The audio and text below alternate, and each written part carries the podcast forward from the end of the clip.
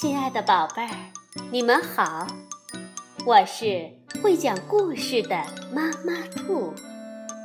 故事是可以玩的，欢迎宝贝儿们到小粽子和妈妈兔一起边看边听玩故事。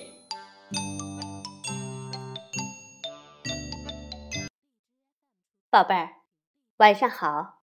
欢迎收听妈妈兔的花样故事。暑假结束后，天气转凉了，很多小朋友准备去上学。小熊妹妹和小熊哥哥也准备好了。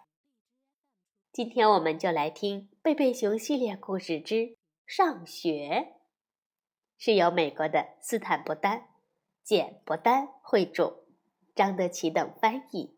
新疆青少年出版社出版。贝贝熊一家度过了一个开心的夏天，他们在湖中游泳、划船，在森林中野餐，在金色的小路上漫步。现在夏天就要过去了，天凉了下来，空气里也有了一丝凉意，鸟儿开始南飞。大树屋上的叶子也开始变黄了。一天吃晚饭的时候，小熊哥哥说：“暑假过够了，想回去上学了。”熊爸爸说：“哼，这话我爱听。学校也快开学了。”听到“学校”两个字，小熊妹妹竖起了耳朵。熊妈妈注意到了这一点。哦，说真的，明天我要带小熊妹妹去见见新老师。今年小熊妹妹该上幼儿园了，她不清楚自己会不会喜欢那里。小熊妹妹喜欢跟爸爸妈妈待在家里，她喜欢看书、摆弄玩具。喜欢和小朋友一起玩儿。该睡觉了，小熊妹妹问：“妈妈，学校会是什么样的呢？”“呵，明天你就知道了。”说着，熊妈妈给他盖好被子，亲了亲他，道了晚安。第二天，熊妈妈和小熊妹妹带上午餐。沿着蜿蜒的土路向熊王国学校走去。勤杂工卡斯正站在梯子上维修房顶。熊妈妈说：“哦，你好，这是小熊妹妹，下星期就上幼儿园了。”卡斯说：“好，欢迎你，蜂蜜小姐是幼儿园的老师，她在里面呢。”蜂蜜小姐用欢快的声音大声说。哦，你们好，进来吧，随便看看。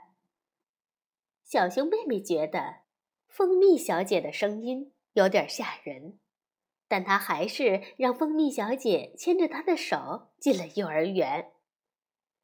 教室很大，也很漂亮，窗帘是黄色的，桌子和椅子刚好适合小熊妹妹这么大的孩子。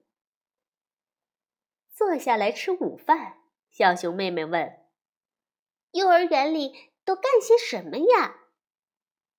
蜂蜜小姐说：“哦，讲故事、唱歌、学字母、画画、玩游戏、做泥塑、摆积木，好玩的东西可多了。这些都是小熊妹妹喜欢的。她从没见过这么大的颜料罐，这么漂亮的积木。”还有一大桶粘土。该回家了，小熊妹妹想。学校看来也挺好玩的吧？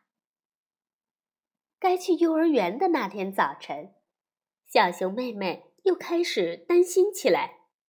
妈妈，我要是不喜欢学校怎么办？怎么办呀？这时，一辆黄色的大校车停在了树屋前。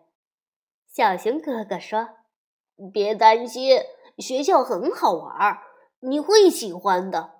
快走，不然就赶不上车了。他一把拉住小熊妹妹的手，向校车跑去。每过一会儿，车就停下来，就有一些小朋友上车。大部分小朋友都和小熊哥哥一样激动，但也有几个小一点的孩子和小熊妹妹一样安静。熟悉的面孔越来越多，车里也越来越热闹。小一点的孩子更安静了。坐在小熊妹妹旁边的小孩一脸愁容，小熊妹妹朝他笑了笑，握住了他的手。车终于到了，熊王国学校看上去很漂亮。勤杂工卡斯修好了屋顶，粉刷了门窗，修剪了草坪。蜂蜜小姐把教室布置的漂亮极了，一切都准备好了。不一会儿，教室里就炸开了锅，两个孩子争抢一辆自动卸货车。还有两个孩子争着看一本书，一群孩子都想先玩积木，哦，真是热闹极了。突然，一个清脆欢快的声音响了起来：“哦，该听故事喽！”蜂蜜小姐叫所有的孩子到图书角来。这一喊，教室里静了下来。听完故事。小熊妹妹把所有的东西都玩了一遍，她画了一幅画，摆了一个积木城，用粘土做了一个超大的炸面饼圈儿，看了几本书，加餐了。小熊妹妹把面包和蜂蜜吃了个精光。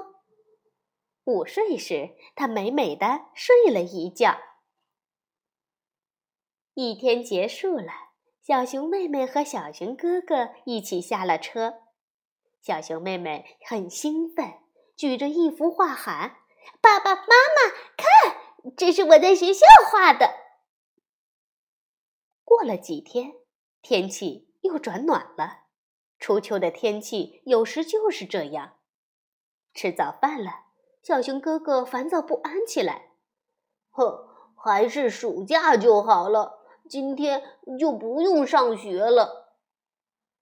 小熊妹妹却说：“哥哥，走吧，学校可好玩了，快走，不然就赶不上车了。”车上，孩子们七嘴八舌的议论着到学校要干的事儿：练足球、科学小发明、上音乐课，各种各样的活动。小熊哥哥想：“呵。”妹妹说的对，学校真是挺好玩的。黄色的大校车载着他们向熊王国学校驶去。好，宝贝儿，故事讲完了。你是不是也觉得学校真的很好玩儿？晚安，宝贝儿。